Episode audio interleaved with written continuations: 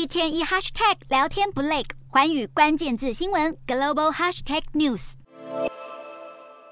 众所皆知的是，中国是全世界人口最多的国家。不过，出乎意料的是，今年年初，中国的官方数据显示，国内出现了六十年来首次负成长。有专家表示，人口减少恐怕会成为中国经济的重大打击，而这不但会对中国的产业利益造成影响，恐怕也会对全球经济造成巨大冲击。原因是全世界许多知名企业，包含苹果、特斯拉等。都将重要生产工厂设在劳工价格实惠的中国，因此，若是中国失去这一优势，不少产品的价格也将跟着节节攀升。中国要改变岌岌可危的人口骤减现象，进而拯救正逐渐衰退的全球经济情势，恐怕是个棘手的挑战。正因如此，该如何缓解人口急速减少、劳动成本逐渐升高的问题，将成为本次两会探讨的重要话题之一。